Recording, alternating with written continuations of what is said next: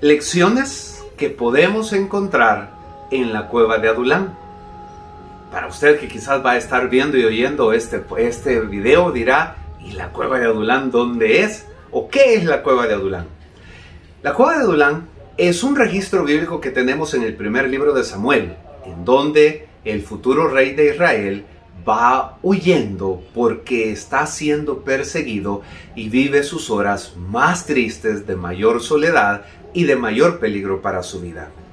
Llega a la cueva de Adulán cansado, llega a la cueva de Adulán derrotado, llega a la cueva de Adulán sintiendo que ya no tiene sentido luchar, avanzar o sobre todas las cosas creer que el sueño de lo que Dios había puesto en su corazón al ser el futuro rey de Israel se iba a cumplir.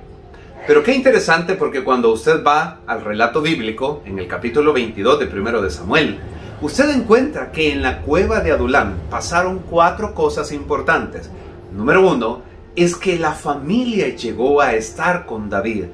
Si bien es cierto, el hecho que la familia no llegara en ese momento iba a significar una victoria o iba a significar el hecho del progreso de la vida del rey, pero era una señal de que no estaba solo.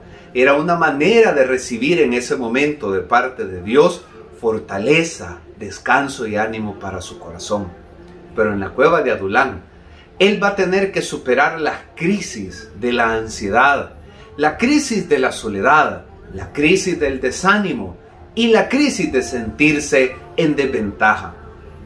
Si usted quiere ponerle cereza al pastel y quiere leer todos los versículos de ese capítulo, dice que llegaron ahí a esa cueva los que estaban endeudados, los que estaban amargados, los que estaban afligidos, todos aquellos que estaban en un estado anímico, físico, emocional deplorable, llegaron y se unieron a este joven muchacho que anda huyendo de un rey que quiere acabar con su vida.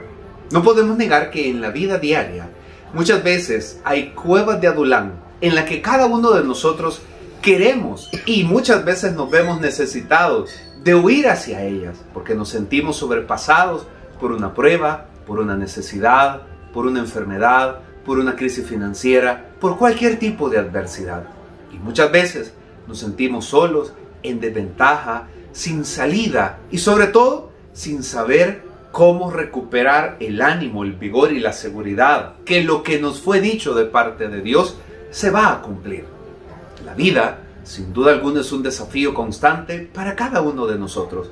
Lo hemos experimentado y sin duda lo seguiremos experimentando. Pero en la cueva de Adulán llegó el Señor a través de la familia de David y a través de estas personas que dice que lo nombraron su jefe, lo cual quiere decir que en medio de toda la situación difícil que ahí se estaba dando, en medio de toda la problemática, sin duda alguna, la gracia de Dios era reflejada en la vida de David. Como la gracia de Dios es reflejada en su vida, en su trabajo, en su comunidad, con sus compañeros de estudio, en todas las áreas donde usted se desenvuelva.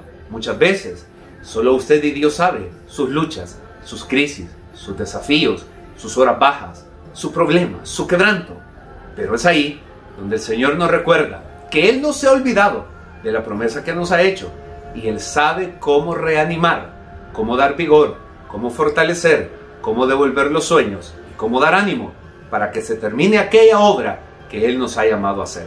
David no solamente salió fortalecido de esa cueva, salió con los 300 hombres y de ahí salieron los famosos valientes del rey David, hombres que estaban dispuestos a darlo todo por la causa de su rey, hombres que se habían forjado en medio del dolor, de la angustia, de la necesidad, de la soledad, de toda la adversidad, pero que ahí habían sido testigos de la presencia de Dios. ¿Qué estamos necesitando cada uno de nosotros en este momento en medio de nuestras cuevas? Sin duda alguna también que esa presencia del Señor llegue a nuestras vidas para poder dar vigor a nuestra alma. Recuerde, la cueva de Adulán no fue para enterrar los sueños, fue para cobrar vigor, para seguir hacia adelante y para recordar que el Señor es especialista en recordarnos que Él no ha terminado con nosotros lo que se ha propuesto hacer. Cualquiera sea la cueva en la que tú estés en esta hora, y aquellos que están a tu alrededor pareciera que están igual o en peores condiciones tuyas, tranquilo, porque Dios quiere usarte como un instrumento de cambio, de bendición, como un instrumento que les haga ver a ellos que vale la pena esperar y confiar en Dios, porque tomados de su mano podemos salir en victoria. Y recuerde, no caminamos solos, caminamos sostenidos, como viendo al invisible, y siempre gozamos de su favor eterno. Que el Señor les bendiga.